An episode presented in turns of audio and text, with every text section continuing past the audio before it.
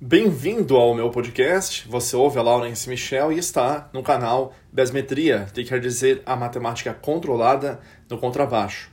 Aqui nessa dica do podcast de hoje vai ser com relação à pegada, o tipo de pegada que você precisa melhorar no seu contrabaixo.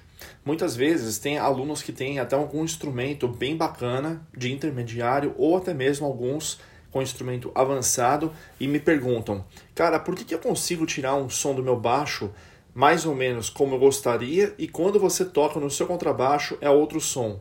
Será que meu baixo não é bom o suficiente?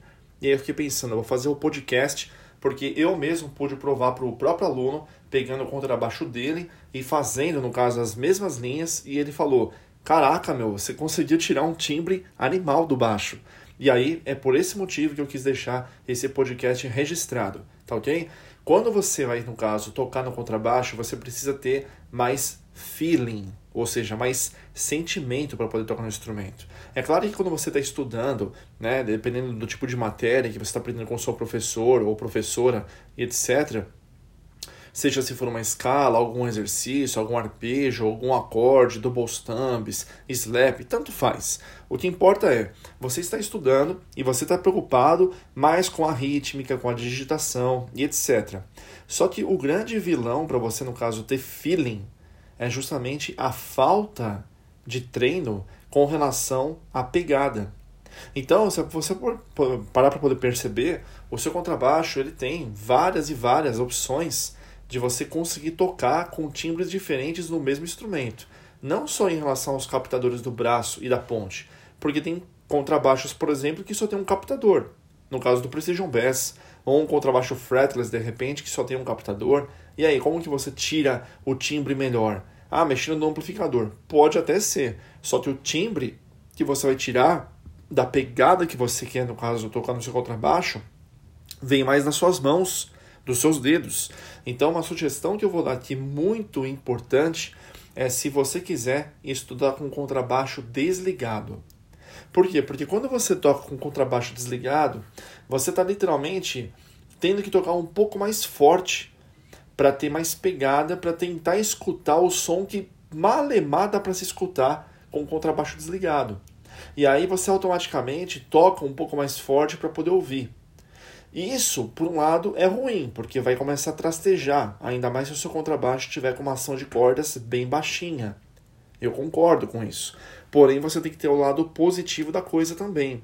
Você vai ter muito mais resistência física, porque você está colocando mais força na mão direita se você for destro, ou na mão esquerda se for canhoto. Você vai estar tá tocando com muito mais força para poder ouvir algum som que estiver saindo, já que não está ligado no, no amplificador. E dessa vez, a sua resistência física ela vai melhorar muito não é pouco, ela vai melhorar muito. E dessa forma você consegue ter mais pegada e automaticamente quando você for ligar o contrabaixo em um amplificador que você tenha, ou numa interface de áudio e assim por diante, você vai perceber que as notas que você estiver tocando, elas vão ter mais ataque e mais pegada. E tentar, de preferência, sempre que você tiver a condição de tirar algum solo, seja se for de trompetista, de saxofonista, de pianista, de guitarrista, sempre tente tocar, ou seja, transcrever, né? transpor isso para o seu instrumento, para o contrabaixo, porque isso vai ajudar você a entender como foi que o compositor ou a compositora pensaram na hora de solar. Pode perceber que eles não tocam de qualquer jeito, nota por nota. Eles têm um ataque, tem notas que têm mais ataque, tem mais intensidade, né? Tem notas que soam mais fraquinho. Isso tudo é feeling é você expor a arte para fora. E quando você toca contrabaixo só todo forte ou todo fraco, né, sem pegada, fica uma coisa morna, né? Ou com muito ataque ou com muito é, muita sutileza. Você tem que ter essa noção e cada estilo de música tem as suas particularidades, né? Por exemplo, se você for pro rock, você geralmente vai descer a mão e vai tocar tudo forte, porque é meio que natural. Quanto mais rápido você for tocar, você acaba pondo mais violência, digamos assim, no, nos dedos para poder alcançar aquela velocidade rápida. Se você usa, no caso, os dedos, né? E do mesmo jeito, se você, no caso, estiver tocando alguma coisa mais sutil, como por exemplo um blues, né? Você vai perceber que você não vai ficar descendo a mão forte porque você quer uma coisa suave, aveludada. Então você tem que ouvir várias e várias coisas diferentes, repertórios diferentes e tirar timbres diferentes de baixo na sua pegada. Mas a, a, a, dica de hoje é justamente a forma como que você vai timbrar melhor o baixo através da sua pegada e não só mexendo no, nos knobs do seu instrumento ou no seu amplificador. É justamente tocando com contrabaixo desligado, ok? Aguardo então você no próximo podcast.